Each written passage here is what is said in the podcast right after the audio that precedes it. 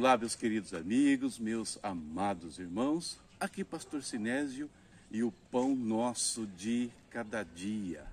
O nosso momento devocional, momento de reflexão na palavra, momento de oração. Bom, você deve estar estranhando aí, né? Eu não estou no ambiente é, da minha casa, não estou em São Paulo, mas não poderia deixar de gravar aqui, de falar com vocês, né? Sobre a palavra de Deus, de a gente meditar como temos feito todos os dias. Perfeito? Então vamos lá, editando na palavra e falando com o Pai.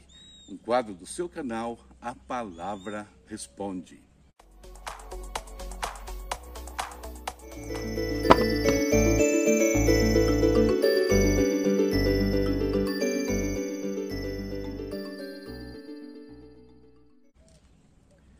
Muito bem, e começamos hoje né, no, um novo livro, terminamos segundo Samuel, Hoje, leitura dos Salmos, capítulos 1 ao 3. E nesses Salmos, nós vamos meditar no seguinte tema, né? Uma vida frutífera e próspera. Quem não quer, né? Uma vida frutífera e próspera. O texto que eu separei é esse aqui, ó. Eu vou pôr a tela para vocês hoje, dadas as nossas diferenças de ambiente. Como é feliz aquele que não segue o conselho dos ímpios, não imita a conduta dos pecadores, nem se assenta na roda dos escarnecedores. Ao contrário, a sua satisfação está na lei do Senhor, e nela medita dia e noite. É como árvore plantada à beira das águas correntes, dá fruto no tempo certo, e suas folhas não murcham. Tudo o que ele faz prosperará. Salmo 1, né, versos 1 ao 3.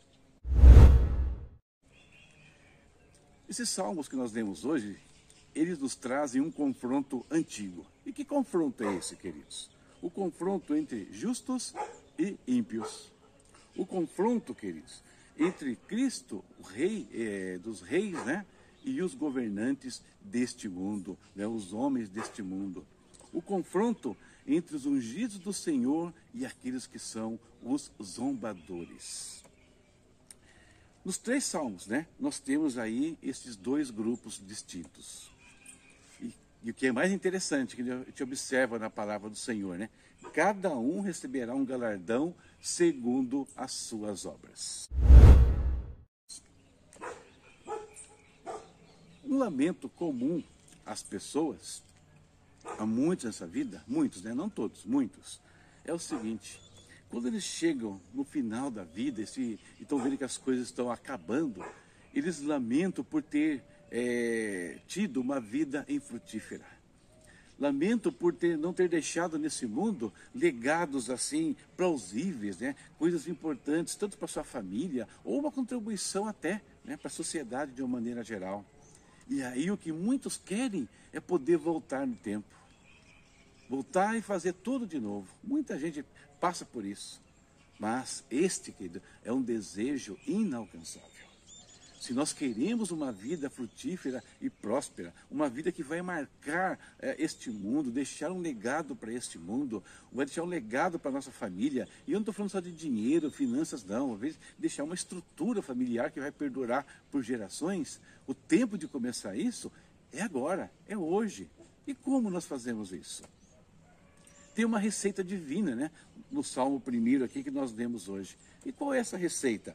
Primeiro, né, é saber que a felicidade verdadeira, ela não vem quando nós seguimos conselhos da impiedade, ou seja, quando nós andamos segundo os pensamentos de homens e mulheres que não têm nenhum temor a Deus e suas vidas não refletem a glória de Deus. Esse é o primeiro ponto. O segundo ponto é quando nós fugimos do nosso viver aqui de imitar os pecadores. E pecadores aqui, eu não estou falando de pessoas tá? específicas, eu estou falando de todos aqueles, dentro e fora da igreja, inclusive, que insistem em praticar atos que desagradam a Deus, porque isso é o pecado. Tá? Então, não imitar a vida deles. O que a palavra de Deus nos convida o tempo todo é imitarmos a Cristo, é imitarmos as pessoas né, que servem a Ele. E por último aqui, associação injusta com quem nós temos nos assentado para tomar as decisões da vida, na hora do nosso lazer, né? no, no, no nosso trabalho, quem é, quem são as nossas companhias? Então, associação injusta também, associação com as trevas também não vai nos ajudar na felicidade verdadeira. E o que nós fazemos, faremos então para ter essa plenitude né, pessoal? Só tem um jeito de alcançar isso, aqui, quando nós embasamos a nossa vida na palavra de Deus. Quando, e quando nós fazemos isso, diz o Salmo, né? Nós somos viçosos e frutíferos. Nós somos firmes e inabaláveis. E por último, ele fala ainda, né, que nós temos justificação da parte de Deus. Apesar da imperfeição, Deus nos aceita e ele nos salva.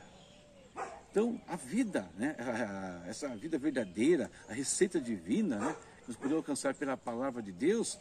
Por quê? Porque a palavra ela tem o conselho, queridos, não dos ímpios, mas o conselho daquelas pessoas que procuram, apesar das suas dificuldades, servirem a Deus. Nós temos uma gama de pessoas nas Escrituras e fora delas pessoas que lutaram contra os seus erros, tiveram que abandonar uma vida de pecado muitas vezes, mas são pessoas que hoje pautam-se pela palavra de Deus, pelos conselhos do Espírito de Deus. Essa é a diferença. Quando essa vida plena e verdadeira, como já falei aqui, quem a gente vai imitar? Os pecadores? Não, vamos imitar aqueles que estão buscando servir a Deus, como eu falei, né? Estou dizendo aqui, imitar os atos deles, a performance deles de vida não a de outros.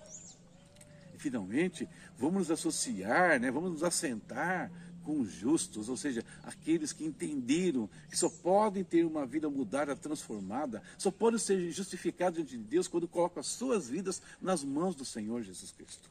É com isso que devemos nos assentar, né, conversar, né, ter o nosso dia a dia. Não estou dizendo separação do mundo, das pessoas, não é isso. Estou dizendo não associar em qualquer coisa, até mesmo em negócios, é, é, é em, em, em, em, lazer infrutífero, devasto, né, profano. É isso que eu estou falando.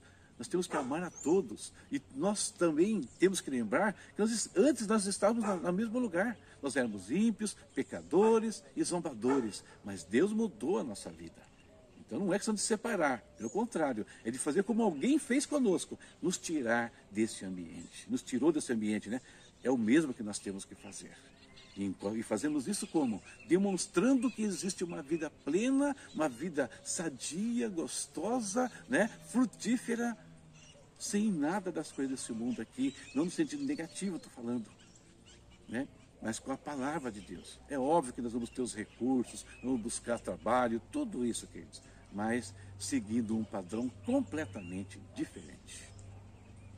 Então, diante dessas reflexões, eu termino dizendo o seguinte: faça a sua escolha. Defina, né, a sua vida. Quando? Agora. Tudo começa agora. Perfeito? Essa é a nossa reflexão para o dia de hoje. E chegamos àquele momento precioso né, de, de oração, de nós falarmos com o nosso Pai. Vamos orar? Querido Deus, em nome do Senhor Jesus, nós te bendizemos, ó Pai, nesta manhã. Bendizemos, Pai, pela tua graça, pela tua misericórdia, por tudo que o Senhor tem feito em nossas vidas, Pai. Principalmente pela vida que o Senhor nos concede a cada instante, a cada momento.